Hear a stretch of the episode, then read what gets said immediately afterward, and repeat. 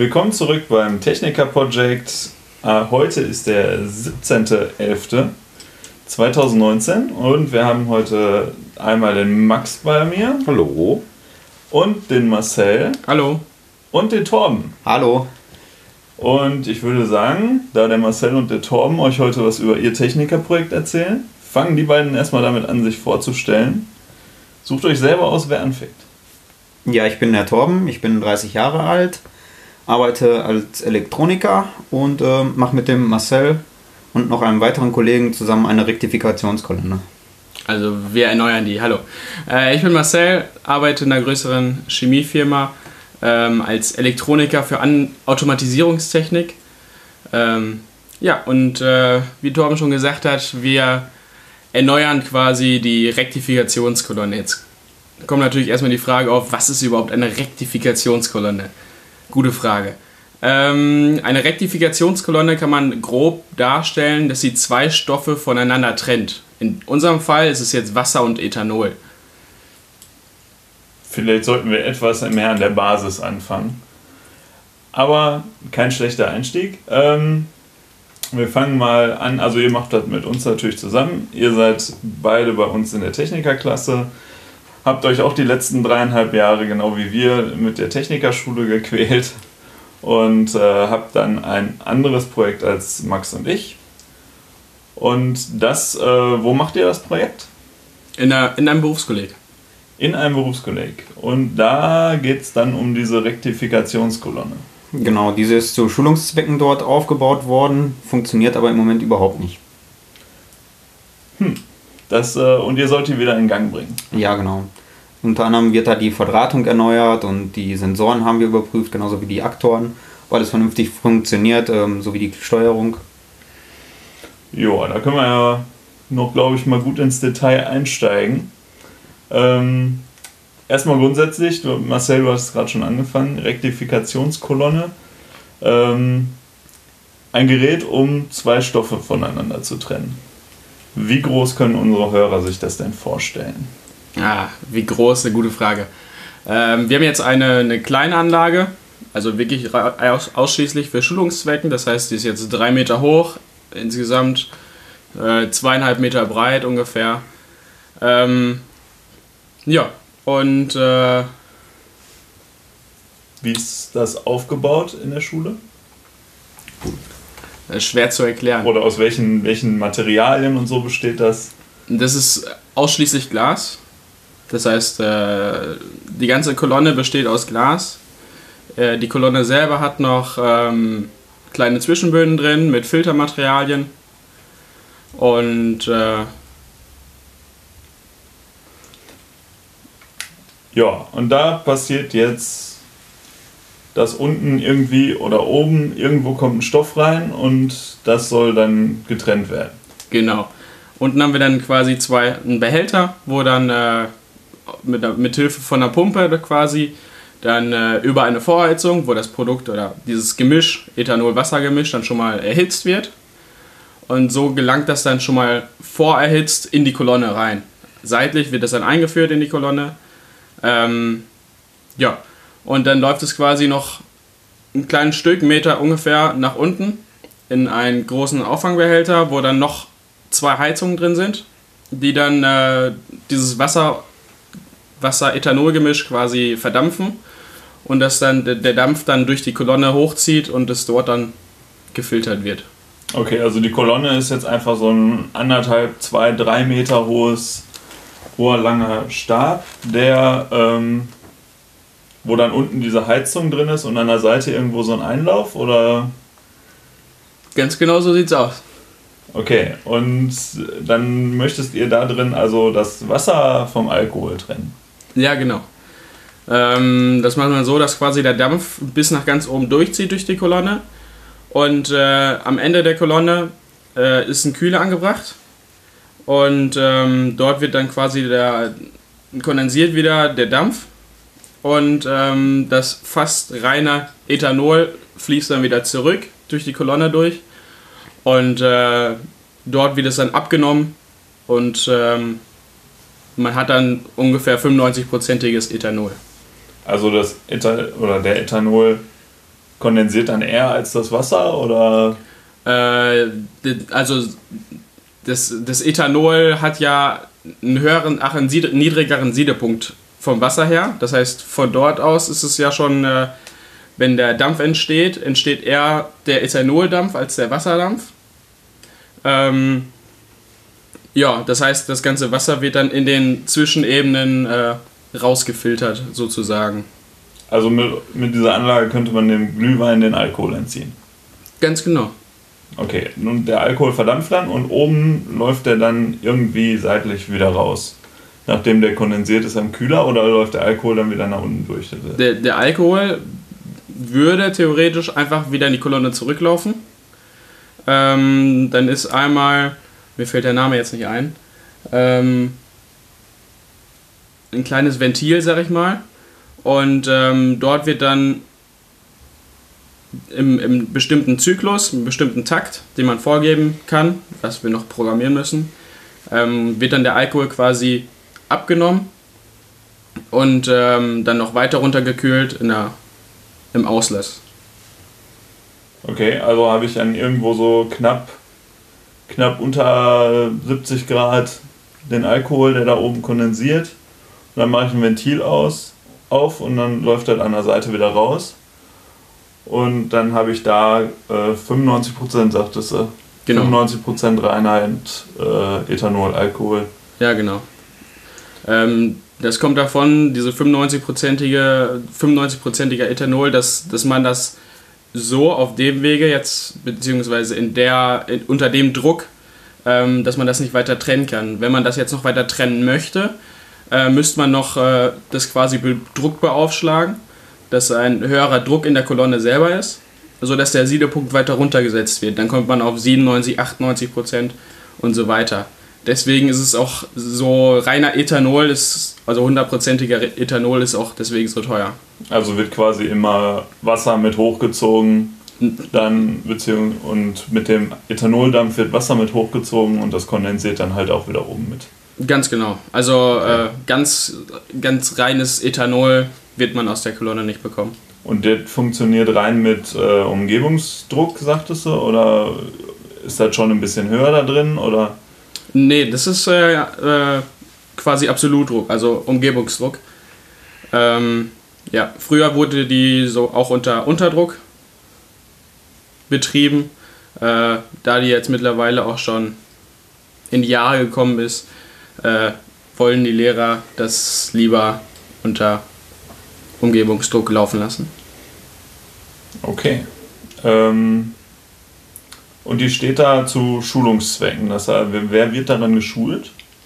Ähm, hauptsächlich werden da jetzt, also wenn wir da sind, sind hauptsächlich äh, äh, Umschulungen finden da statt. Das heißt, äh, ich sag mal, Anlagenmechaniker oder sowas oder ja, Drecks, ja, werden zu Chemikanten quasi umgeschult und äh, dafür, um das jetzt mal eine Anlage in kleinem Bild zu zeigen, wie das äh, funktioniert. funktioniert, soll die da sein. Okay, und die wurde da irgendwann mal aufgebaut? Ja, die Anlage ist jetzt so um, um die 20 Jahre alt und deswegen kann sie auch nicht mehr mit Unterdruck betrieben werden, weil teilweise sind die Dichtungen auch nicht mehr so gut. Und ähm, ja. Okay. Und die wurde jetzt, äh, also im Moment läuft sie gar nicht, sagtet ihr bei der. Ähm, was heißt das? Wie lange läuft die schon nicht mehr? Na, seit zehn Jahren ist sie, glaube ich, das letzte Mal gelaufen. Okay. Dementsprechend musste vorher auch alles getestet werden, bevor wir da überhaupt mit der Arbeit beginnen konnten, um abzustecken, was wir überhaupt an Material brauchen, um diese Anlage zu erneuern. Mhm. Und womit wird das Ganze momentan oder wurde das Ganze gesteuert? Ähm, das wurde mit einer S7 gesteuert und die ist immer noch verbaut. Und äh, da kann der Marcel am besten mehr zu sagen zu der S7. Aber. Das heißt, äh, man hat einfach die Anlage angemacht, ähm, die Anlage ist automatisch hochgefahren hat quasi das Gemisch erhitzt und so weiter und äh, am Ende dann das fast reine Ethanol dann abgeführt. Komplett automatisch. Ähm, ja, und wir sollen das jetzt ein bisschen bisschen mehr umsetzen, dass man erkennen kann, was dort passiert. Das heißt, wir sollen ein Prozessleitsystem auch aufsetzen, aufsetzen wo man dann auch äh, ein bisschen was regeln kann, wo man die Temperaturen sieht und so weiter. Also ich sag mal auch so ein bisschen manuell machen, dass nicht mehr alles vollautomatisch läuft. Ganz genau. Sondern dass man ähm, das ein bisschen äh, Schritt für Schritt erklären könnte. Ja. Also bei den Schulungen und so weiter. Okay. Wisst ihr, warum das nicht mehr betrieben wurde? Also ich meine, seit zehn Jahren, ich meine, da wird wahrscheinlich viel Personalwechsel mittlerweile gewesen sein und äh, vielleicht ist das auch mit der, in den zehn Jahren verschwunden, aber muss ja vielleicht hat es ja einen Grund gegeben, äh, warum das jetzt dann nicht mehr äh, benutzt wurde. Also wir wissen, dass ähm, die Kolonne vor acht bis, ja, das ist schon länger her auf jeden Fall, dass sie irgendwann mal umgebaut wurde von v komplett ausschließlich VPS zu SPS. Und ähm, ja, warum jetzt genau, welche Fehler da aufgetreten sind, das wissen wir jetzt nicht. Ähm, zusätzlich dazu gibt es eben keine wirkliche Dokumentation mehr zu der Kont äh, Kolonne. Das heißt, wie die verschaltet ist und so weiter. Okay, das heißt, ihr müsstet. Ja, oder fangen wir nochmal anders an. Ich habe noch einen Ansatz. Wie seid ihr an das Projekt gekommen? Äh, an das Projekt gekommen bin ich quasi äh, über meinen Vater, der ist Ausbilder und ähm, ein, der wurde angesprochen quasi, ob man die nicht wieder erneuern könnte. Und ähm, dann hat mein Vater quasi mich dazu gebracht oder hat uns das mal gezeigt, dass wir uns dann mit dem Lehrer treffen und so weiter. Und ja, so sind, sind wir quasi dann dazu gekommen. Und äh, Das ist aber nicht das Berufskolleg, an dem wir unsere, unser Technikerprojekt machen. nein, das stimmt. anderes Projekt, äh, andere Schule. Ähm, ja, grundsätzlich hoffe ich, dass unsere Hörer jetzt verstanden haben, was dann diese Rektifikationskolonne macht und äh, wie ihr das Projekt äh, drangekommen seid, wie ihr da rangekommen seid. Ähm, und was ist jetzt ganz konkret eure Aufgabe? Nochmal. Also ganz konkret unsere Aufgabe ist erstmal, dass die Anlage wieder läuft. Das heißt, auch ohne Visualisierung, erstmal soll die Anlage nur laufen. Das ist schon der, der, die größte Anforderung oder die einzige Anforderung, die wir haben. Ähm, wie Ja. wir das bewerkstelligen, wird quasi uns also wurde uns einfach Spielraum gelassen, wie wir das machen möchten und was wir da machen möchten. Ähm, auch vom Budget her wurde uns nicht großartig quasi Einschränkungen gegeben, ähm, was es natürlich einfacher macht für uns, das so zu erneuern. Also ihr habt eine Anforderungsliste, die aus einem Punkt besteht. Jetzt nicht ganz, aber sie ist nicht so lang wie bei manch anderen auf jeden Fall. Ja, das äh, klingt ja ganz interessant. Dann könnten wir jetzt vielleicht mal dazu kommen. Ich meine, wir sind seit drei Monaten in dem Projekt oder in den Projekten und äh, ihr habt sicherlich äh, schon was erreicht. Ja, wir haben zunächst einmal äh, analysiert, was die Sensoren und Aktoren überhaupt noch machen. Nach zehn Jahren Standzeit äh, ist da sicherlich das ein oder andere defekt gewesen. Oder hatten wir uns gedacht, dass es defekt ist, ist es aber nicht. Von daher hatten wir da schon keine Probleme, das dann vernünftig äh, in Betrieb zu setzen oder werden keine Probleme haben, das in Betrieb zu setzen. Ähm, was allerdings mistig war, ist die Verdrahtung in der Anlage an sich, weil diese äh, nicht vernünftig aufgebaut wurde und daher auch nicht betriebssicher war. Das heißt, wir hatten die Anlage jetzt nie irgendwie in Betrieb genommen, vernünftig. Und ähm, ja, müssen halt noch die komplette Verdrahtung ersetzen. Das haben wir jetzt auch in den letzten Monaten gemacht. Zum Beispiel Verdrahtung rausgenommen aus den Schaltschränken, um dann eine neue Verdrahtung aufzusetzen, die Querschnitte der Leitung zu ändern. Und ähm, zusätzlich haben wir noch die SPS ausgetauscht. Da ist jetzt eine mit ähm, SD-Karte reingekommen. Baugruppen haben wir ausgetauscht. Ja, Was genau war an der Verkabelung so mistig, dass ihr die komplett austauschen musstet? Ja, die Querschnitte, die zum Beispiel auf die äh, Baugruppen gegangen sind, die waren etwas groß vom Querschnitt her. Und ähm, ja, teilweise auch nicht so zulässig. Zusätzlich kam dann noch dazu, dass da viele offene Kabelenden in der Anlage vorhanden waren, die lose drin lagen und äh, ja, die Anlage gerade in der Schule ja doch betriebssicher sein sollte oder muss. Hm, Also der, ich sag mal, der Berührungsschutz, der war nicht gewährleistet. Genau. Okay, ja, das ist natürlich nicht so grandios, wenn man jetzt äh, betrachtet, dass es nur noch in der Schule ist. wird zu Schulungszwecken benutzt. Äh, gut, ist, ist zwar auch eine Berufsschule, wo jetzt keine Kinder mehr rumlaufen, aber ist halt auch schon gefährlich. Ne? Ähm, Gerade auch, ich glaube, ihr hattet ja damals in der Zwischenpräsentation auch erwähnt, dass äh, es gab keinen richtigen Farbcode. Ja, genau. Ähm, also was bedeutet das? Ähm, ja, es, man hat ja in den Anlagen hauptsächlich jetzt bestimmte Farbcodes für ähm, externe Spannungen, die in die Anlage reinkommen, dass die vernünftig gekennzeichnet sind und ähm, einheitlichen Farbcode in der Anlage, dass ich sage, für 24 Volt zum Beispiel nämlich grau. Und ähm, ja, diese Sachen sind einfach nicht gegeben. Da gibt es jetzt zwar keine offizielle Vorschrift, allerdings ähm, gibt es so einen, ja, wie sagt man dazu, ähm, Übereinstimmung der Elektroniker, dass sie sagen, wir nehmen diese Farbe hauptsächlich für diese Spannungsebene oder für diese Spannung, die dann von draußen reinkommt, dass man diese grundsätzlichen Übereinkünfte halt äh, mit in die Anlage übernimmt. Hm, okay. Ähm, was mich interessieren würde, ich sag mal, das ist ja, ähm, wir sind ja eine Elektrikerklasse und das Ganze hat ja auch schon einen ziemlich großen äh, chemischen Einfluss, würde ich jetzt mal behaupten. Musstet ihr euch da überhaupt erstmal damit auseinandersetzen? Wie funktioniert dieser Vorgang in der Kolonne und äh, ob ihr da gewisse Werte für einhalten müsst? Auf jeden Fall. Ähm, also wir haben wirklich lange erst mit dem Lehrer reden, geredet quasi, wie funktioniert die Anlage, was muss die Anlage tun, was sind also wie, wie funktioniert der Prozess überhaupt dieser Anlage? Warum fließt jetzt das Wasser warm in die Kolonne? Kann das nicht auch kalt in die Kolonne fließen? Und sowas alles. Damit mussten wir uns ja quasi erstmal selber beschäftigen, weil da sind wir auch, auch ja nicht im Thema drin. Mhm.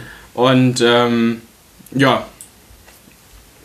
Und warum fließt das Wasser warm in die Kolonne und nicht kalt? Oder das würde das, würde das Gemisch? Ja würde es ja quasi kalt wieder in die Kolonne zurück reinfließen, dann kühlt die Kolonne ja selber wieder runter. Und äh, das fördert dann den Prozess des Erhitzens bzw. des Konden ja, Kondensatbildens. Ich weiß nicht, wie man das jetzt sagt. Das Bilden des Dampfes. Äh, und das möchte man ja nicht, dass das äh, erstmal wieder runtergekühlt wird. Okay, also damit nicht, äh, also die Vorheizung ist eigentlich nur, damit nicht äh, der ganze Prozess mit neuem Produkt äh, unterbrochen wird. Genau. Damit man schön gleichmäßig alles fährt. Okay, und jetzt äh, sagt ihr die ganze Verkabelung. Ähm, was habt ihr denn da alles an Verkabelung dran? Also du sagtest schon mal eine Pumpe, die jetzt von, äh, ihr habt ja auch ein Bild mitgebracht, was wir hier sehen. Irgendwie habt ihr da unten so einen 5 Liter oder so einen 10 Liter Kanister. Ich denke mal, da ist dann das Gemisch drin, Wasser, Ethanol. Und dann gibt es irgendwo eine Pumpe und die fördert das dann durch diese Vorheizung in die Kolonne. Also habt ihr schon mal eine Pumpe und dann habt ihr oben dieses Ventil, aber weil das ist ja jetzt noch nicht viel an Verdrahtung, was man da machen muss. Was gibt es denn da noch alles? Das stimmt.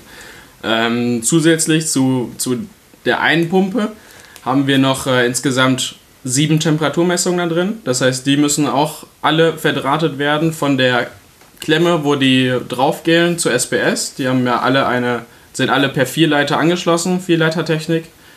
Und ähm, die müssen natürlich dann auch alle direkt bis zur SPS geführt werden.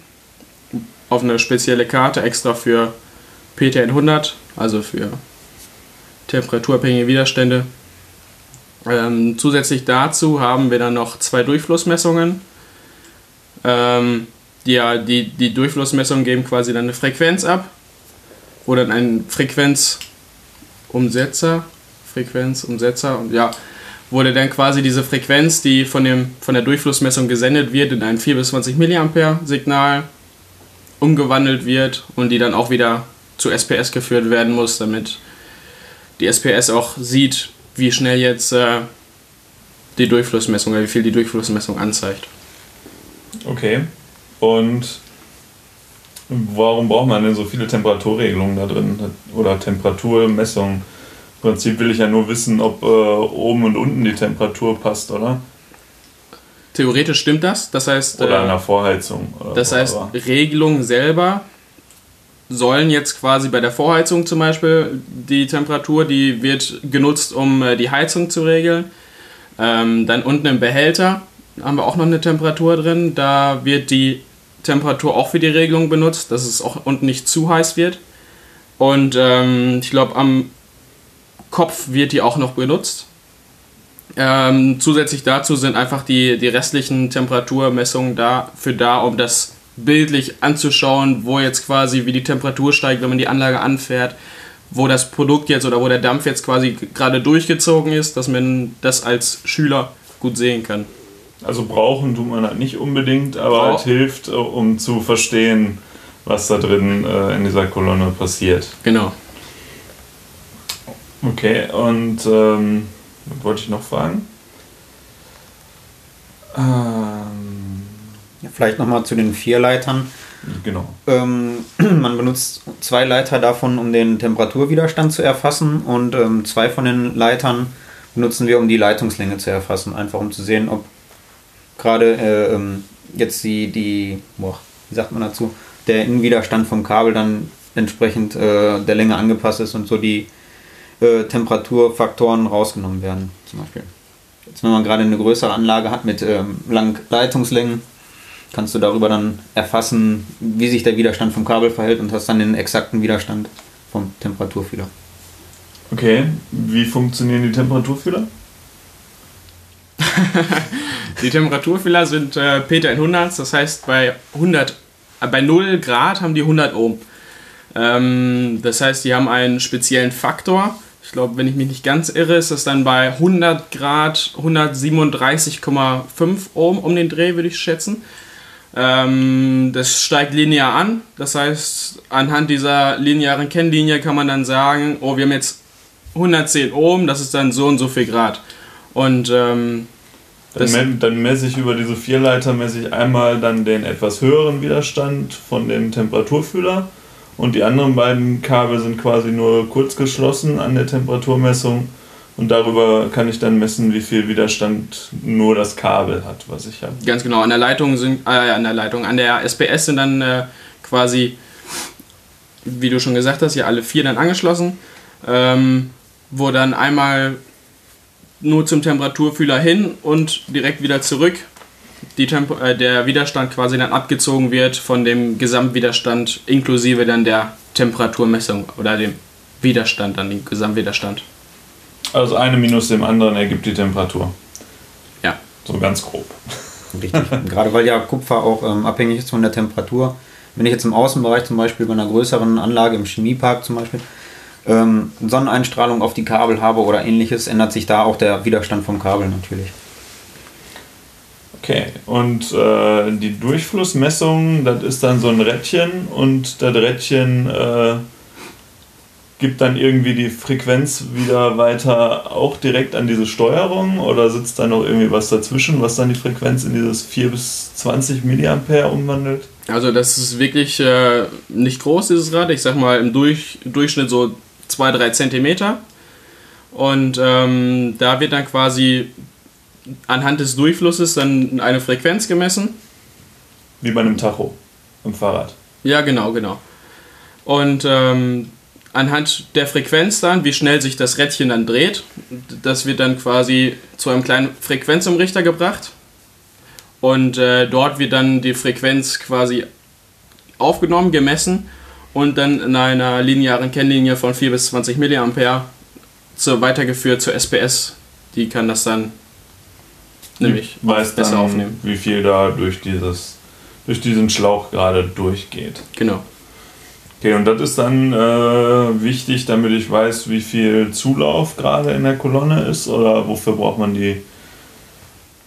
Ganz genau. Äh, direkt hinter, hinter dem, dem Behälter vor der Pumpe sitzt äh, hinter dem Einfluss, also wo das ganze Gemisch drin ist, da, also da ist dann der, die Durchflussmessung drin und äh, anhand dessen kann man dann auch sehen, wie viel jetzt neues Produkt in die, in die Anlage geführt wird.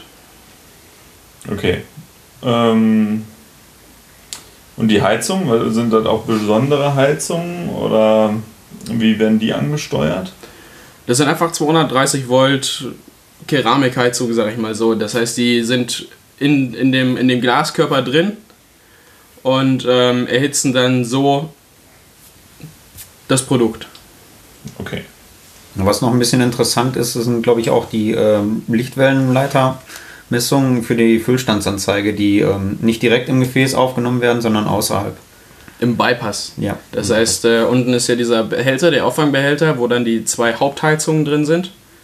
Und damit dann nicht zu wenig Stand da drin ist und nicht zu viel, äh, haben wir da zwei Initiatoren. Ähm, mittlerweile nimmt man kapazitive Initiatoren, wir haben aber da noch optische äh, Sensoren drin, die äh, quasi dann mittels eines Schwimmers quasi dann den Stand erkennen und wenn er dann zu niedrig ist, dann äh, äh, müssen dann die Heizung ausgehen oder wenn er zu hoch ist, dann äh, äh, muss die Pumpe langsamer werden oder pumpt die, Pu- pumpt die Pumpe erstmal gar nicht. Also du hast da einen Ball drin, einen schwarzen Ball oder so und äh, oder einen reflektierenden Ball und an der Seite geht so ein Lichtwellenleiter dran. Und wenn der Ball davor ist, dann weiß er, okay, jetzt haben wir gerade einen Tiefstand unten in dem Behälter. Oder wenn der Ball halt vor dem anderen äh, Lichtwellenleiter sitzt, dann ähm, jetzt ist eigentlich zu viel da unten drin. Ganz genau. Und das wird dann auch ausgewertet von der Steuerung.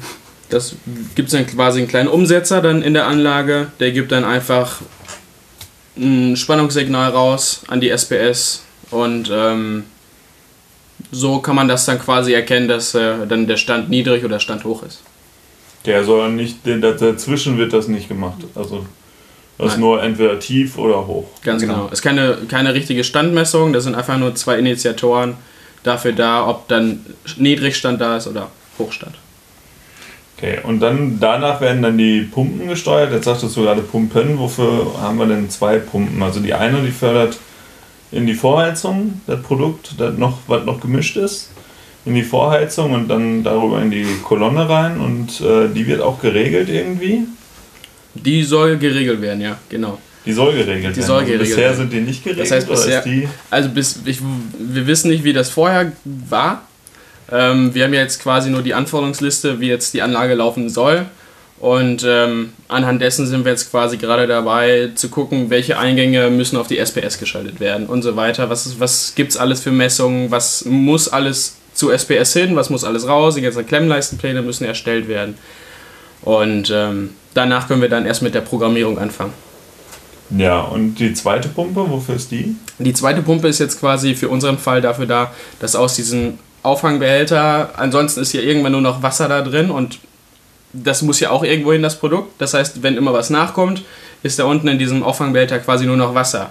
Und durch die zwei, zweite Pumpe wird dann quasi das Wasser wieder abgeführt in den Auffangbehälter wieder zurück. Entweder kann man das natürlich dann, wenn man das so betreiben möchte, im Kreis laufen lassen möchte, kann man das in den Auffangbehälter wieder zurückführen.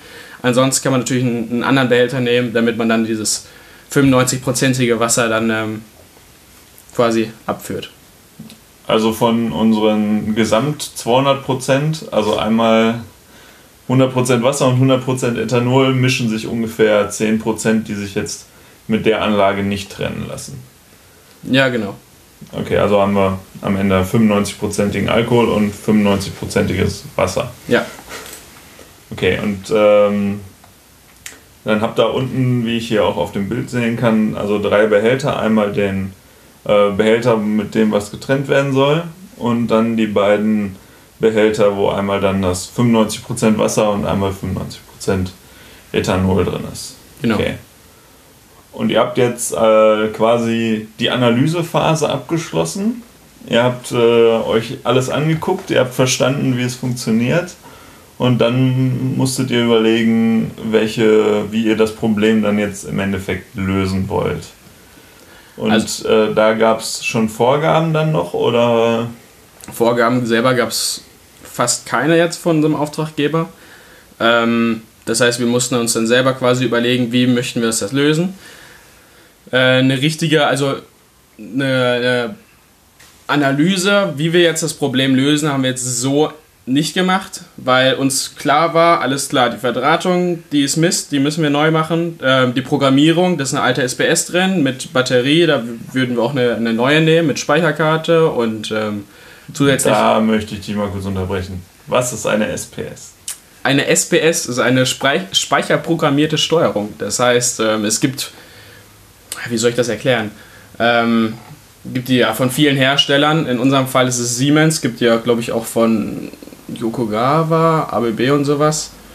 Ähm, ja, und ähm, Wie, wie muss ich mir das vorstellen? Optisch? Oder also das passt alles dann in so ein so, so wie so ein äh, Sicherungskasten zu Hause, wo das dann alles reinpasst irgendwie? Oder sind das kleinere Geräte oder Also in unserem Fall ist es jetzt auch ungefähr so groß wie so ein Sicherungskasten. In den größeren Anlagen ist das natürlich viel größer. Also die SPS jetzt selber nicht, aber die ganze Verkabelung und sowas. Ähm, ja, und dort werden dann quasi die Signale, die man dann bekommt von der einzelnen, von den, von den äh, Durchflussmessungen und sowas, die werden, kommen da an. Die SPS verarbeitet die quasi mittels des Programms, das man dann schreibt und gibt dann wieder entsprechend, so wie man das denn möchte, wie man das geschrieben hat, gibt dann wieder entsprechend Signale raus an die Anlage zurück. Das heißt, ähm, ich sag mal jetzt, wenn jetzt der Stand niedrig ist von dem Behälter, ähm, geht dann die Pumpe an oder wird, wird mehr gesteuert. Das heißt, das, das Volumen, was die Pumpe pumpt, ist dann quasi umso mehr, sodass dann ähm, wieder ein bisschen mehr nachkommt in den, in den Auffangbehälter unten rein. Okay. Und also da passt alles irgendwie in so einen Hausanschlusskasten, in so einen Sicherungskasten rein. Ja, den, Und der den, hängt irgendwie daneben und da gehen dann alle Kabel rein und ihr müsst das noch programmieren. genau, also unser Kasten ist jetzt circa 75 mal 75 Zentimeter groß, würde ich sagen. Und ähm, da sitzt die Steuerung plus äh, Klemmen drin. Ähm, was genau ist denn der Unterschied von einer SPS mit Batterie und einer mit Speicherkarte? Also theoretisch, bei uns jetzt in der Anlage, wo ich arbeite, müssen die äh, Batterien alle zwei Jahre ausgetauscht werden. Mhm. Das heißt, wir haben schon Glück gehabt, die, also die Batterie, die da drin ist, ist locker acht bis zehn Jahre alt. Ähm, ja, und das soll natürlich dann, dann äh, äh, ein bisschen mehr zukunftsorientiert sein, dass wir dann lieber eine Speicherkarte nehmen, anstatt eine Batterie. Die muss man nicht austauschen. Da hat man dann nicht die Angst, dass das Projekt einfach so weg ist, sondern du äh, hast eben Also- noch eine Speicherkarte. Also ist die Batterie kein, äh, keine Energiequelle, sondern äh, eine Art Speicherplatz. Genau, die Oder- sichert quasi einfach nur das Projekt in der SPS Okay. selber. Das heißt, äh, die, S die Batterie ähm, ja, speist jetzt nicht die, die SPS, sondern die ist einfach nur dafür da, dass das Programm erhalten bleibt auf dem. Äh, Mhm. Sonst wird das durch den flüchtigen Speicher, der dann in der SPS ist, dann. Also vorher wäre, wenn jetzt äh, wenn jemand den Strom ausgeschaltet hat bei der Anlage irgendwann mal, dann war das Programm weg. Genau. Oder genau durch die Batterie, solange die Batterie noch funktioniert, ist das Programm dann noch nicht weg. Und äh, jetzt die neuere Variante, die ihr dann einsetzen wollt, die hat eine Speicherkarte und das Programm ist dann auf der Speicherkarte und dann braucht man nicht jetzt darauf achten, dass die Batterie immer eine frische ist oder dass keiner den Strom ausschaltet an der Stelle. Ja, genau so ist das. Okay. Zusätzlich dazu hat die neue SPS auch einen Ethernet-Anschluss.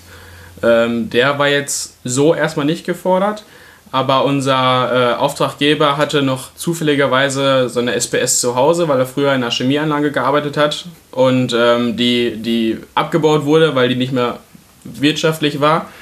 Und ähm, deswegen durfte er die dann mitnehmen. Ähm, der hat die dann quasi uns gesponsert oder über den Förderverein dann quasi abgewickelt. Und äh, so haben wir dann die Chance, das ganze Projekt am Ende dann zu visualisieren an den PC, dass wir von dort aus dann die Anlage steuern können. Also über diesen Ethernet-LAN-Anschluss kann man dann mit einem Computer da dran gehen und äh, kann sich genau angucken und ein Bild irgendwie haben, wie, wie das gerade funktioniert. Ähm, also erstmal, wenn man das zum ersten Mal anschließt und quasi das Projekt aus der SPS rauslädt auf dem PC, kann man so erstmal, man kann die ganzen Werte sehen, aber man steigt erstmal nicht so leicht dahinter, was jetzt gerade passiert. Also man hat kein Modell vor Man- sich, äh, Sondern nur eine Liste. anschaulich, sondern einfach nur Daten in Form einer Liste. einer Liste und Bausteinen, wie die verknüpft sind und sowas.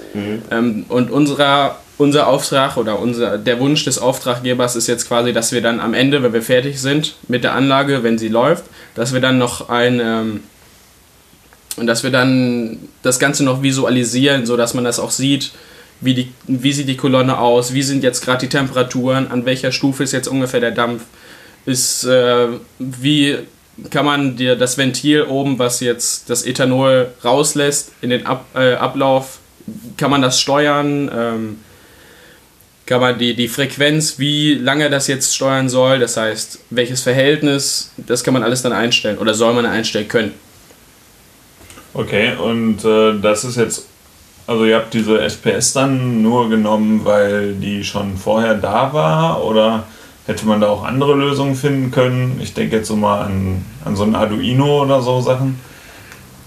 Ähm, beim Arduino weiß ich es gar nicht so genau, aber wir haben ja, die, es war ja schon quasi vorher eine SBS da drin, wo dann äh, quasi die ganzen Karten für die einzelnen Messungen und sowas ja schon war. Das heißt, es wäre jetzt, ich sag mal, Quatsch gewesen, hätten wir jetzt ein Arduino genommen und dafür uns dann nochmal aussuchen müssen, welche Karten brauchen wir, was brauchen wir alles, damit man das alles auf das Arduino oder damit man das alles da drauf bringt, dass der Arduino das dann auch quasi verarbeiten kann. Ähm, ja, und zusätzlich dazu sind bei solchen Anlagen normalerweise solche SPS oder die speicherprogrammierten Steuerungen quasi mehr üblich als irgendein Arduino. Ja, Arduino ist ja eher dann für den Hausgebrauch, sag ich mal, und nicht dieser ähm, Industriestandard, den man häufig vorfindet. Also ihr habt versucht euch dann an dem Industriestandard zu orientieren, beziehungsweise habt auch, äh, konntet dann Teile von dem, was drin war, weiterverwenden. Genau. Also. Ähm, ihr habt ja gesagt äh, am Anfang, ihr wollt das Ganze ja so, dass es hinterher nicht mehr komplett vollautomatisch läuft, sondern man auch manuell Sachen ändern kann. Äh, worüber läuft das dann? Macht ihr das dann auch quasi über den PC an so einem visualisierten Modell oder wie ist da der Plan? Ganz genau. Also der Plan ist erstmal, dass man das quasi ähm, alles komplett rein automatisch laufen lassen könnte, wenn die Anlage mhm. hochgefahren ist soweit. Ähm, oder zusätzlich, dass man dann quasi einstellen kann, alles klar, jetzt die Schüler sollen selber mal ein bisschen rumprobieren, was passiert, wenn man jetzt äh, den Durchfluss erhöht, wie verhält sich dann die Temperaturen und so weiter ähm, dass man das auch dann so quasi selber regeln und steuern kann. Mhm. Ähm, wir reden hier ja auch äh, über Ethanol, also ist ja Alkohol. Ähm, musstet ihr da auch jetzt explizit auf Ex-Schutz achten oder? Also bisher, ähm, bisher haben wir jetzt mit unserem Lehrer geredet. Der hat da, hat da eine, einen Kontakt, der auch selber solche Anlagen baut, auch in Schulen und sowas. Und ähm, da ist er jetzt gerade noch am, am besprechen, wie das aussieht mit dem Eckschutz. Das heißt, es ist nicht ganz so einfach. Ähm, zusätzlich dazu, wenn man jetzt, also wenn jetzt Eckschutz, beziehungsweise wenn man jetzt noch einen Exmeter da einbauen würde, dass dann quasi die atmosphärische Luft quasi erkennt und guckt, ob da explosives, ein explosives Gemisch ist, mhm. äh, müsste man das alles alle drei drei Monate, vier Monate, irgendwie sowas, müsste es immer wieder geprüft werden. Und ähm, dadurch entstehen ja auch wieder massive Kosten. Mhm. Und ähm, deswegen muss jetzt geprüft werden, ob das dann, ob man in, in, unter einer bestimmten Limit sein muss mit dem Ethanol oder ob man das überhaupt mit Ethanol fahren darf. Das, das steht nicht in uns, also das, das äh, spricht er dann noch quasi mit der Quelle dann ab. Okay, ja, schon interessant. Ja, genau. Vor allen Dingen, eigentlich hat man keine flüchtigen Gase in der Anlage. Deswegen ah, müssen wir da noch schauen, was da gefordert ist, ob überhaupt was gefordert ist, auch aufgrund der geringen Menge an Ethanol, die ja in der Anlage drin ist. Die ist ja jetzt nicht so riesig, die Anlage. Also ich, ist noch in Klärung. Das, das ganze Fassungsvermögen der Anlage, um es jetzt mal so zu sagen, ist ungefähr 5 bis 7 Liter. Also wirklich jetzt nicht so groß. Ähm, ja. Mhm. Ja. Oh, eine Pause. äh, wisst ihr den ungefähren Wert der Anlage? Nee. Weil das würde mich mal interessieren, was, was die. Keine Ahnung. Damit haben wir uns nicht beschäftigt. Also die, die SPS ist natürlich sehr teuer von Siemens, zusammen mit dem Programm, mit dem man die programmiert. Hm. Vor allen Dingen, ja, auch so mit dem, mit dem ganzen Glas-Hardware kenne ich mich jetzt nicht aus. Sieht teuer Habt ihr, aus. habt ihr denn äh, dieses Programm dann auch irgendwie zur Verfügung gestellt gekriegt oder musstet ihr da tief in eure eigene Tasche greifen, wenn du gerade sagtest, das ist alles irgendwie teuer? Also selber, wir mussten jetzt bisher noch gar nicht in unsere Tasche greifen, sagen wir es so. Das heißt, auch das Leitungsmaterial wurde uns quasi von der Schule besorgt, die dann mit einer Partnerfirma dann quasi geredet hat und äh, uns das so dann quasi zur Verfügung gestellt hat, dass wir das nutzen können. Ähm, und selber haben die jetzt die, die, die ganzen Programme, die man braucht, dieses diesen Siemens Programmier, den, äh, die, die, die Anwendung, dass man, dass wir die alle schon bereitgestellt bekommen haben. Das heißt, äh, auch zum Programmieren der, der SPS, das wurde uns bereitgestellt, sowie das, äh, das Anwendungstool für, die, für das Prozessleitsystem, das wird uns auch bereitgestellt. Ja, und wie weit seid ihr mit eurem ganzen Kram? Also ein bisschen hat man das jetzt ja schon durchgehört. Äh, glaubt ihr, ihr werdet fertig? Äh, wie ist da der aktuelle Stand? Wir haben jetzt alle ungefähr noch anderthalb Monate Zeit. Ja, was viel Zeit gekostet hat, war jetzt die Analysephase, um erstmal zu schauen, was haben wir, was brauchen wir. Ähm, wo wir jetzt alles soweit aufgeschrieben haben, müssen wir das Ganze nur noch reinschreiben, quasi in, ins saubere Schreiben, um die Klemmleistenpläne dann später auch für die Dokumentation ordentlich zu haben. Und dann geht es auch schon los ans Verdrahten, was wir irgendwie nächste Woche, übernächste Woche in Angriff nehmen wollen. Und parallel dazu wird der Marcel und der andere Kollege dann das ähm, Programm schreiben, sodass wir dann ähm, hoffentlich in, weiß ich nicht, drei, vier Wochen eine funktionsfähige Anlage haben werden. Zusätzlich dazu muss dann da quasi noch die ganze Dokumentation erstellt werden. Das heißt, wir haben, oder der Torben eher gesagt, ähm, ist ist gerade dabei, schon mal ein bisschen die Klemmleistenpläne zu machen, dass wir, dass wir so quasi die ganze Dokumentation, wie wir das verdrahtet haben und so weiter, dass wir das quasi alles dem Auftraggeber so darlegen können, falls dann noch irgendwann Änderungen an der Anlage gemacht werden, dass er quasi sagen kann, ja, hier sind die, hier ist die Dokumentation und ähm, dass man das dann 1a, sag ich mal, dann äh, nachlesen kann, welche Leitung von wo nach wo geht.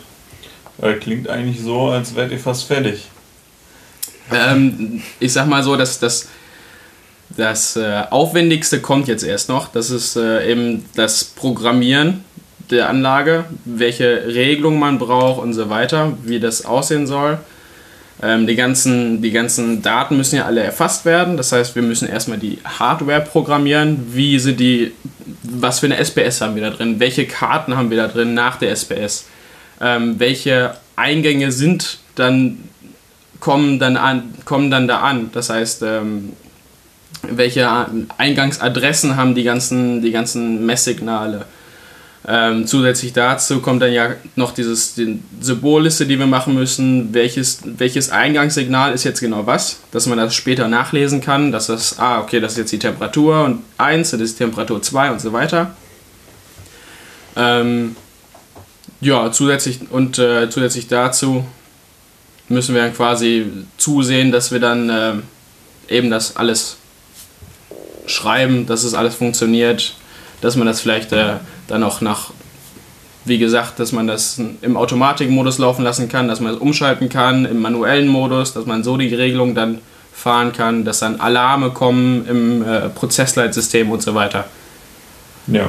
Mich würde jetzt zum Beispiel noch interessieren, wir hatten ja auch so ein bisschen SPS-Programmierung in der Schule gelernt. Ähm, habt ihr dann auch ein Graph-Set dazu Äh. gemacht? Also ein Graph-Set ist ja quasi eine Art Programmablaufplan, nur ein bisschen umgemünzt für die für eine SPS-Steuerung, sage ich mal. Da wird ja eher in Schritte unterteilt und mit Eingangssignalen und so weiter.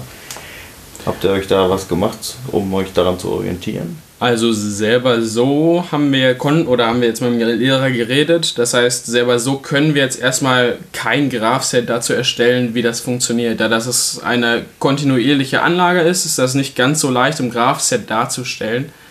Ähm, wir versuchen quasi den, den Anlauf, also den, den, den, Hochfahren der Anlage und das Abfahren der Anlage über ein Graph-Set zu machen.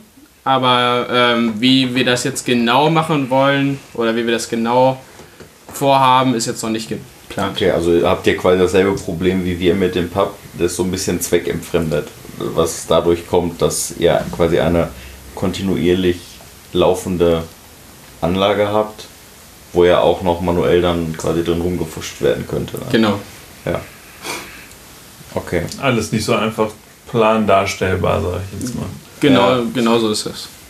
Ähm, wie ist das bei euch? Wir sind jetzt zum Beispiel auf das Problem bei der Dokumentation gestoßen, ähm, dass wir ja mehr oder weniger äh, immer wieder mal was ändern, weil es kommen neue Erkenntnisse dazu und so weiter. Da hatten wir so jetzt letztens, als wir uns hingesetzt haben, die Probleme, wie kriegen wir das denn jetzt hin, dass es linear wirkt oder also weil es ist ja eigentlich keine lineare Planung, sondern mehr eine dynamische Planung. Äh, habt ihr euch da schon oder seid ihr da schon auf Probleme gestoßen, irgendwie wie ihr das äh, dokumentieren wollt? Also mit der Dokumentation haben wir in dem Sinne noch nicht richtig angefangen. Halt erstmal nur die Bestandsaufnahme in der Analysephase und dann auch schon mal mit der Konzeptphase angefangen, wie wir was machen wollen. Aber jetzt so ins Detail gegangen sind wir eigentlich noch gar nicht. Okay. Es gibt schon Vorlagen für Stromlaufpläne, die hat der Torben schon erstellt. Ähm, Klemmleistenpläne ist jetzt gerade Torben dabei, wie man das macht. Oder wie man das am, am schönsten quasi darstellt, damit man anschaulich sieht, von wo nach wo die Leitungen gehen und sowas. Aber so ins Detail gegangen sind wir da noch nicht. Okay. Ich meine, wir haben jetzt ähm, in den Stromlaufplänen zum Beispiel die Klemmenbeschriftung noch weggelassen, weil wir halt noch nicht genau wissen, wo auf welche Klemme welches gehen wird, so genau. Mhm. Ja, das macht man ja üblicherweise auch immer erst, nachdem man das Ganze angebaut hat. Und Ja, zumindest macht das eine dann in Revision. der, in der sogenannten Revisionsplanung äh, und passt das Ganze dann an, ja. Aber das ist ja üblicher Standard.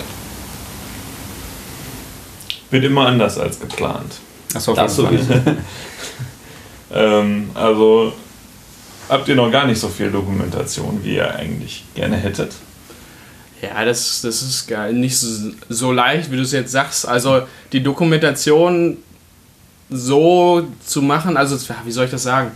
Ähm, da wir selber noch nicht so genau wissen, wo jetzt die Leitungen, wie die Leitungen an, hinkommen und wie wir das verdrahten auf der, auf der Klemme selber und sowas, ist jetzt auch äh, noch nicht so leicht, die Dokumentation dazu zu erstellen. Das heißt, Ja, das, was ich eigentlich meinte, ist ja eher die Projektdokumentation als die Anlagendokumentation.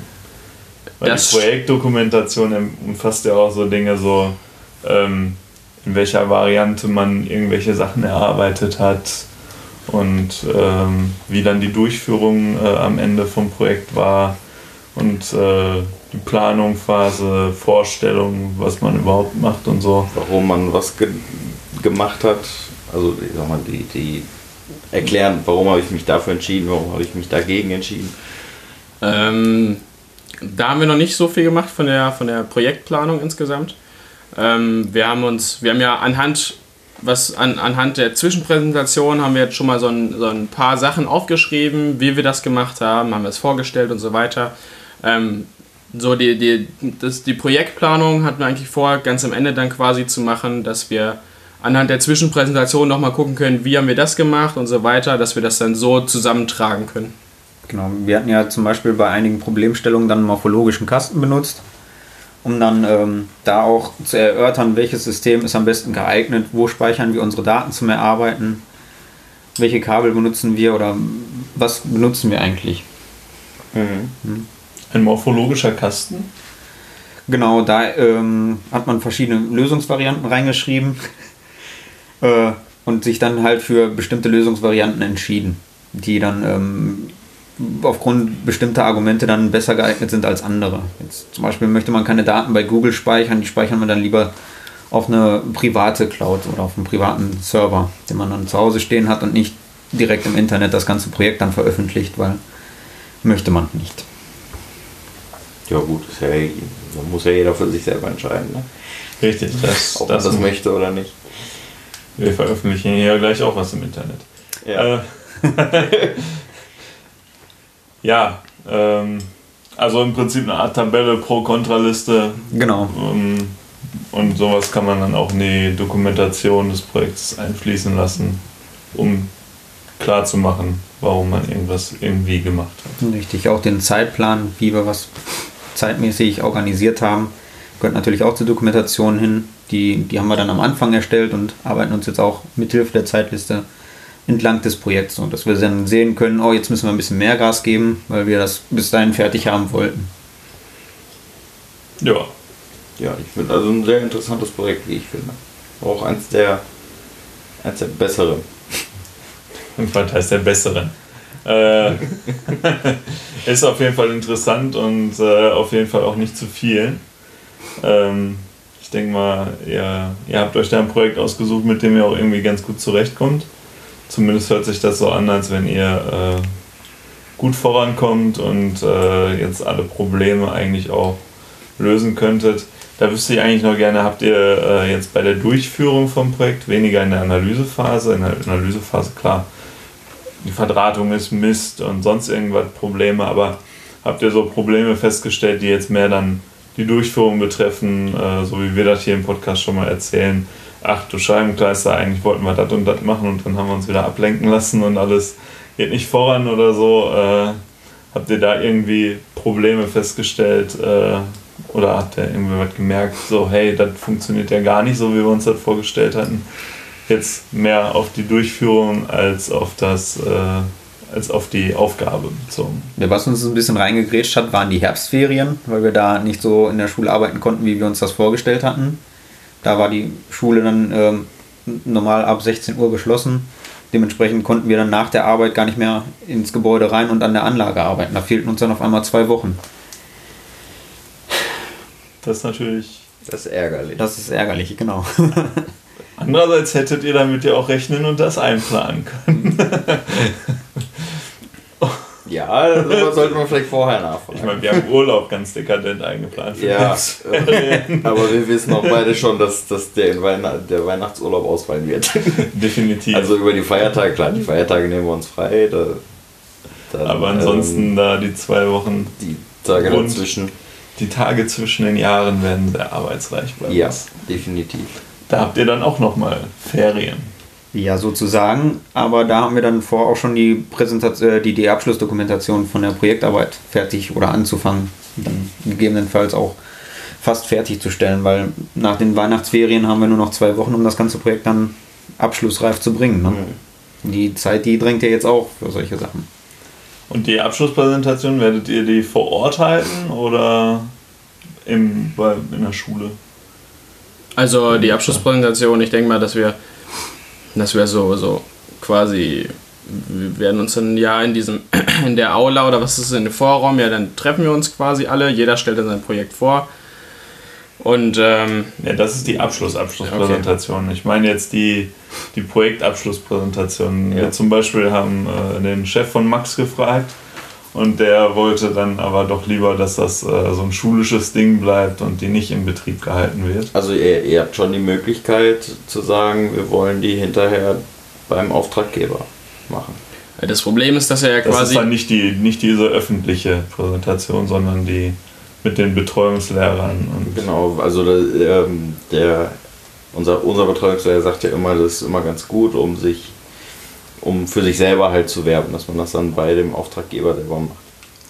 Das Problem dabei ist, dass äh, diese Anlage in einem kleinen Labor steht und äh, da auch ja, wie gesagt, die, die Umschulungen stattfinden. Das heißt, wir, wenn wir da sind und an der Anlage arbeiten, ist eigentlich immer Unterricht. Und ähm, ich glaube, deswegen können wir das dann auch nicht in der, in der Schule quasi vorstellen. Ist schade. Also ich finde es bei uns auch schade.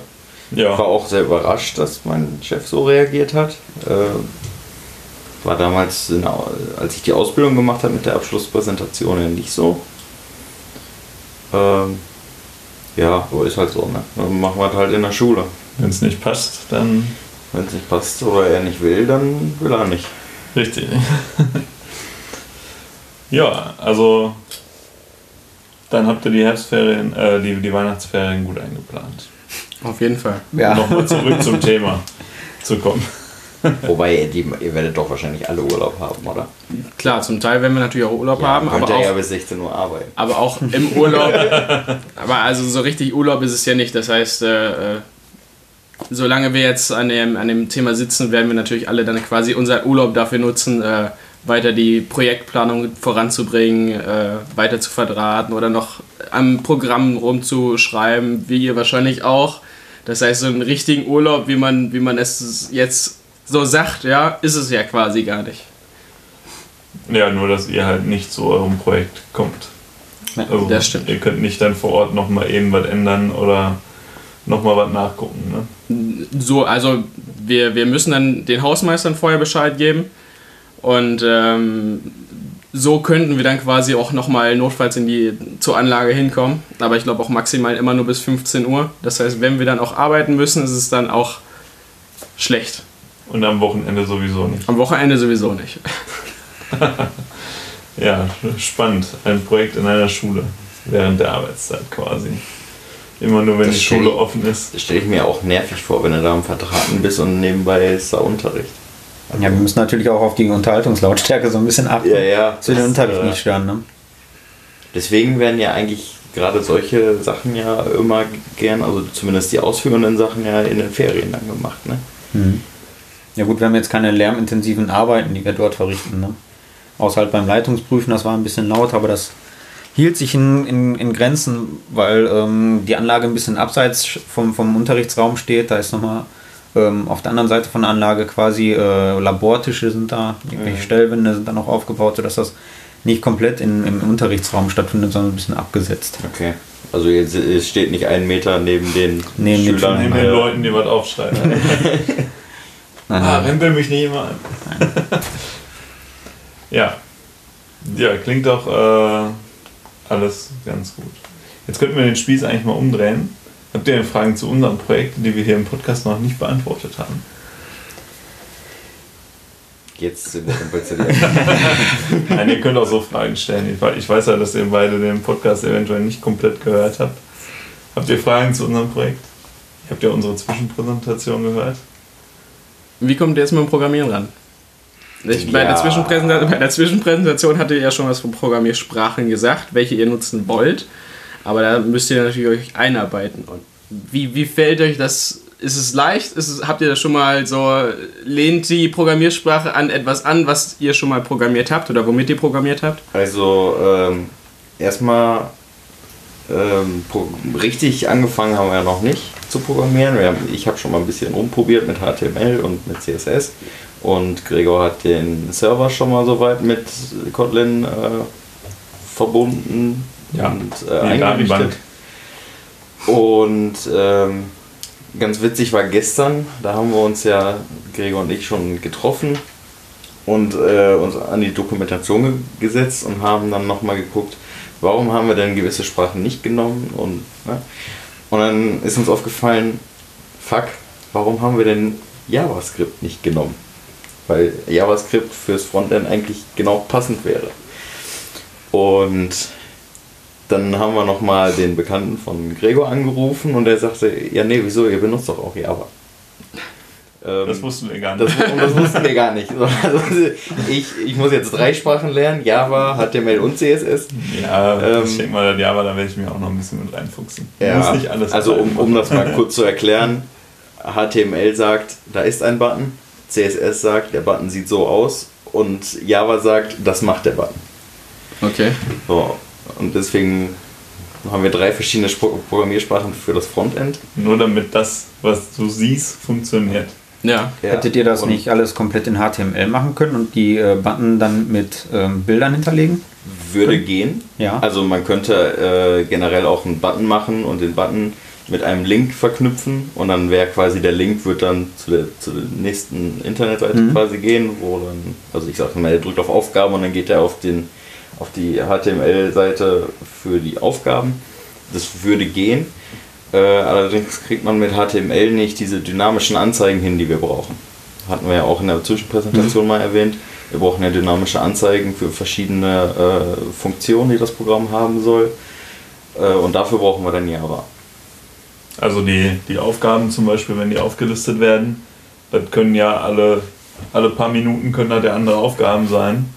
Und äh, das, das heißt, äh, das, das, ja, das ist eine dynamische Sache und HTML ist halt immer Sehr statisch. se- sehr, sehr statisch. Also du kannst eine HTML-Seite komplett programmieren, die ist dann auch komplett so, wie sie aussieht und die kann auch kannst auch so programmieren, dass die toll aussieht. Aber ähm, wenn du da dann mal irgendwie einen dynamischen Inhalt drin hast, dann bist du eigentlich besser beraten, da andere Sachen mit einfließen zu lassen. Und das äh, CSS, das verfließt ja quasi in dem HTML. Genau. Also, Also das ist äh, mehr oder weniger schreibt man vorher ähm, vordefinierte Klassen in CSS, wo, wo dann drin steht, irgendwie die, die erste heißt Button und dann sch- schreibst du ja quasi alles auf, wie der auszusehen hat. Und dann sagst du hinterher nur im Button, sagst du dem, du bist die und die Klasse und dann passt er sich automatisch an. Also da, dadurch kann man auch recht einfach hinterher den Button, wenn ich jetzt mehrere Designs habe, das einfach austauschen. Ich muss einfach nur noch die Klasse ändern. Deswegen ist das recht fließend. Und ähm, also ich muss sagen, die, die beiden Sprachen haben wir bisher einfach. Die war recht einfach zu lernen bisher. Äh, Java weiß ich jetzt noch nicht, muss ich muss man mal gucken. Ähm, JavaScript wohlgemerkt. JavaScript ist nämlich nochmal wohlgemerkt. ein deutlicher Unterschied. nicht Java. Ähm, ja, wir haben ja geguckt, Kotlin war definitiv besser als Java, beziehungsweise Kotlin hat den Vorteil, äh, wenn wir in Kotlin ähm, kompilieren, wird daraus automatisch ein Java-Code. Ja, Mehr oder im Prinzip weniger. schon. Also das, was in Kotlin programmiert wird, führst du später quasi auf der virtuellen Java-Maschine aus, die quasi jeder äh, Rechner beziehungsweise ja, wie soll man das sagen? Java ist immer eigentlich eine virtuelle Maschine, die im Hintergrund läuft.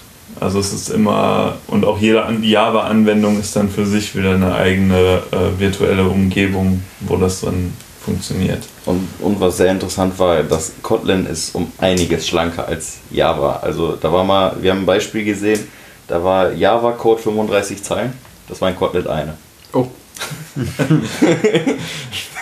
Also, Also- es ist sehr kompakt, Kotlin. Ähm, deshalb aber nicht unbedingt schwieriger. Also das, was ich bisher gemacht habe äh, in Kotlin, war alles recht gut zu verstehen. Ähm, es funktioniert halt sehr gut mit, ähm, ja, mit der Integration von MySQL, weil ich brauche halt quasi MySQL nicht unbedingt lernen, um trotzdem in Kotlin die äh, Befehle zu haben. Das ist halt eine sehr gute Bibliothek, die da funktioniert. Und ähm, insgesamt, ja, weiß ich nicht, wenn man einmal verstanden hat, wie Programmieren geht, dann kann man sich natürlich in jede Sprache da reinfuchsen. Ähm, wir haben jetzt zum Beispiel äh, Rust und Ruby nicht genommen, weil die halt wohl eine etwas höhere Hürde haben, um da einzusteigen. Das hatten wir ja, glaube ich, auch in der Und in- Zwischenpräsentation gesagt. In Ruby ist auch alles eine Klasse. Das ist sehr unübersichtlich. Also alles. Also äh, auch eine Funktion ist eine Klasse. okay. Und du kannst auch, wenn du jetzt einen Wert übergeben willst, ne, so, also hier rechne 3 plus oder rechne 3 plus 4, dann machst du eine extra Funktion, die nur dieses Plus macht und dir den, den Ausgabewert zurückgibt. Und in Ruby könntest du auch äh, diese, keinen Wert übergeben, sondern eine andere Funktion diesem, dieser Funktion übergeben. Also das las sich im Internet auch sehr kompliziert.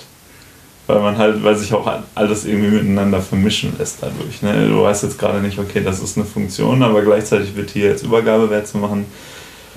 Kann man sich sicherlich auch reinfuchsen, sonst wird das auch Ja, dann nicht mehr irgendwie programmiert werden heutzutage, aber ähm, ja, wir wollten ja gucken, dass wir zumindest irgendwas am Ende da äh, zustande gekriegt haben und äh, dann ist natürlich eine Sprache, eine Programmiersprache mit so einem hohen Einstieg äh, schwierig.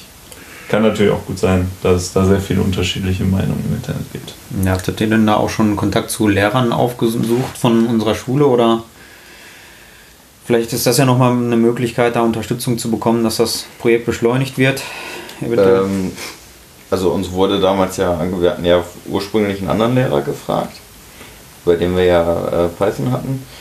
Äh, der hat ja mit der Technikerschule aufgehört, also der ist zwar immer noch in der Schule tätig, äh, allerdings in einem anderen Bereich. Der hatte uns zwar angeboten, dass wir, wenn wir Probleme haben, zu ihm kommen können, äh, sind wir aber bisher noch nicht drauf zurückgekommen. Äh, ich sag mal, wir haben unseren Ansprechpartner, jemand, der aus der Softwareentwicklung selber kommt und der da arbeitet. Äh, und ja, also bisher ist kein großer Bedarf wirklich da und äh, unser Betreuungslehrer, der hat ja früher selber auch programmiert und äh, Software entwickelt.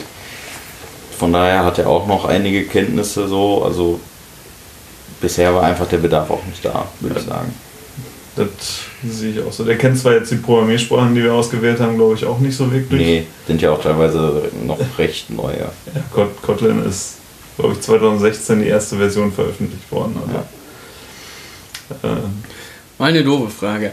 Ähm, warum habt ihr das, warum macht, programmiert ihr das Design jetzt quasi mit einer extra oder mit, mit drei extra Programmiersprachen? Könnt ihr nicht einfach irgendwie WordPress oder sowas nehmen und das dann darüber laufen lassen oder sowas?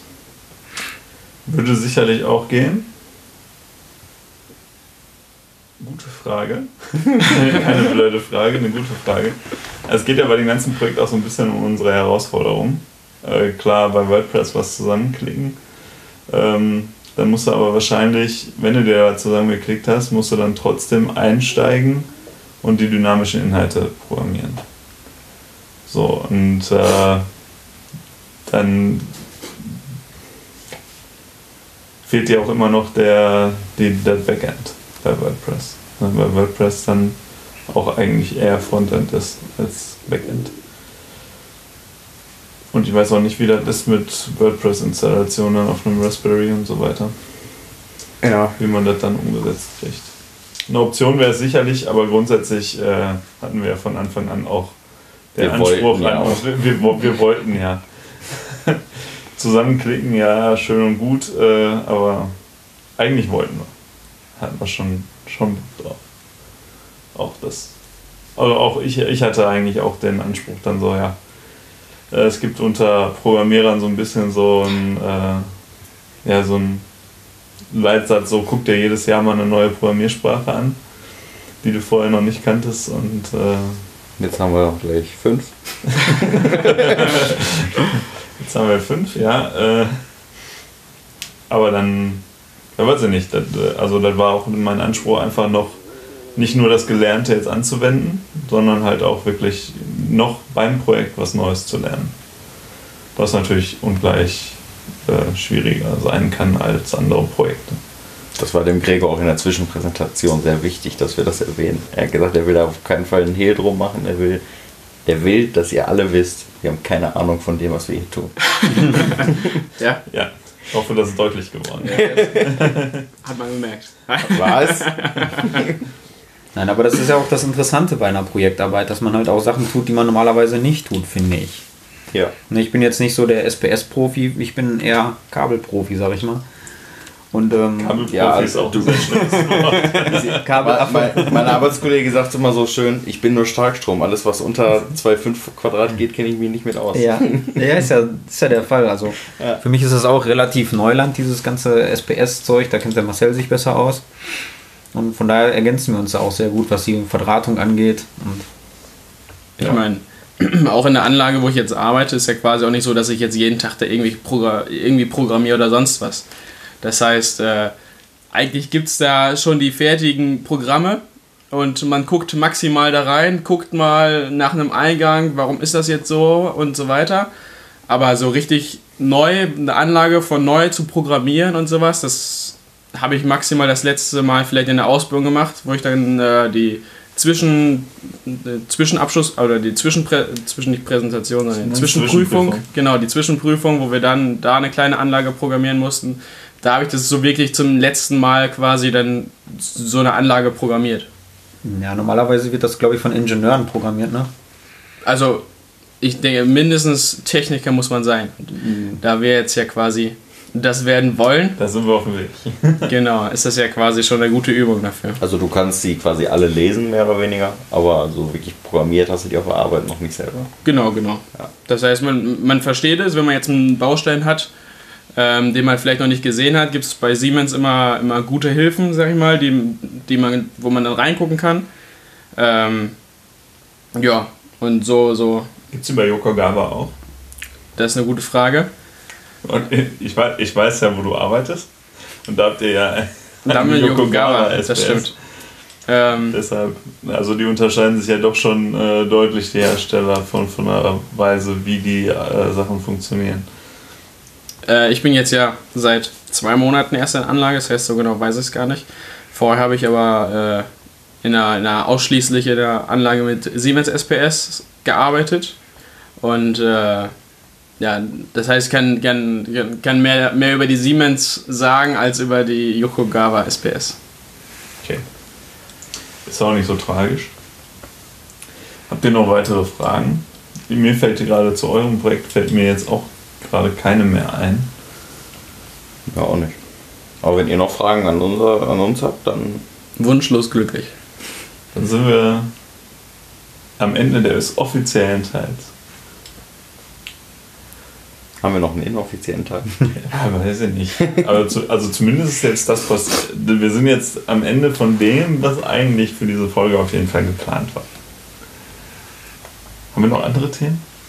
Mit Melissa haben wir uns eine halbe Stunde über Ausbildung und Ausbilderschein unterhalten. Ja, aber wir haben jetzt auch schon über eine Stunde durch. Ne? Ich glaube, wir, Ja, wir sind jetzt schon in der längsten Folge, die wir je gemacht haben, würde ich sagen. Ja, ja, wobei die, ich weiß gar nicht, die mit Melissa war auch über eine Stunde. Ja. Ja, Stunde 7, glaube ich. dann sind wir jetzt drüber. Ja, nee, also ich habe nichts mehr. Vielen. Dank, dass wir dabei sein durften. Ja, danke, dass ihr gekommen seid. Richtig. ihr, ihr wertet ja unseren Podcast auf. Wenn du das so sagen möchtest.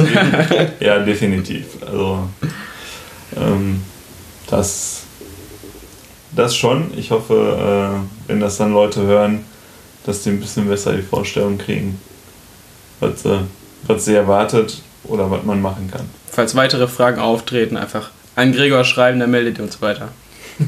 Ja, definitiv. Ja, also wenn ihr Fragen, also ihr liebe Hörerinnen und Hörer, wenn ihr Fragen zu den beiden Projekten oder auch zu dem Projekt von, Mel von Melissa und Tim habt, äh, könnt ihr natürlich die Fragen stellen. Ähm, wir werden gucken, dass wir die beantworten können. Ähm, ansonsten, ja, Ja, dann können wir euch nur noch, wie immer, einen schönen Resttag wünschen. genau. Ähm, fahrt vorsichtig, wenn ihr es beim Autofahren hört. und damit sind wir am Ende. Tschüss. Tschüss. Ciao. Ciao.